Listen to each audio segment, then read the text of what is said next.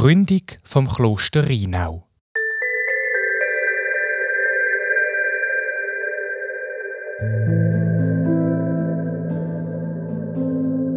Es war einmal ein reicher, vornehmer Edelmann. Der ist gerne fischen und hat sich eine Stelle ausgesucht, wo heute Schaffhausen liegt. Dazumal ist dort aber nur ein Kloster und eine Schifflente gestanden.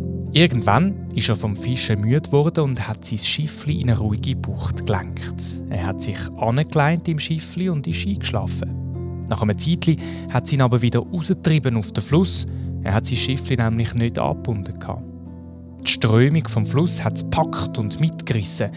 Jetzt ist es immer schneller und schneller gegangen und schon bald ist es auf den Rheinfall zugesteuert.